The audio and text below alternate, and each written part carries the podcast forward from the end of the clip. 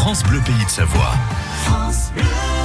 Et oui, ils sont là chaque matin, nos experts qui euh, vous conseillent, qui répondent à vos questions. On est avec Alexandre Lazareg, qui est avocat, et c'est ça, spécialiste Oui. des données personnelles. et du RGPD, le règlement général sur la protection des données qui est en vigueur, mais il reste méconnu. On fait le point avec vous, Alexandre. C'est quoi le RGPD Alors c'est un règlement communautaire, donc il a été édicté par l'Union européenne.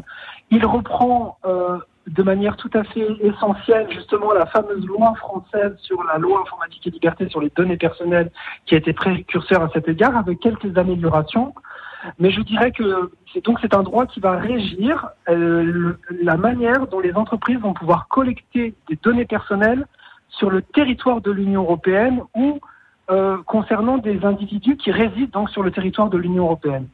Donc, euh, grosso modo, voilà le, le règlement euh, européen euh, qui est d'une certaine manière aussi révolutionnaire, même si c'est pas tout à fait le cas dans son contenu, mais euh, en réalité dans sa manière de faire, puisque les sanctions qui sont prévues euh, lorsqu'une entreprise eh bien violerait euh, euh, euh, les dispositions prévues pour protéger les individus et la collecte des droits des données personnelles est extrêmement importante. Elle va jusqu'à 4% du chiffre d'affaires mondial pour une entreprise qui violerait le règlement. Une donnée personnelle, ce sont tous les éléments qui permettent d'identifier un individu directement ou indirectement. Concrètement, ça peut être un numéro de téléphone, un nom et un prénom bien entendu, mais aussi un numéro de sécurité sociale, une adresse IP, tout ce qui pourrait permettre, même indirectement, d'identifier un individu et donc de l'analyser, d'analyser son comportement. Merci Alexandre Lazarek. Vous êtes avocat et spécialiste des données personnelles et du RGPD. Donc, on vient de vous expliquer le règlement général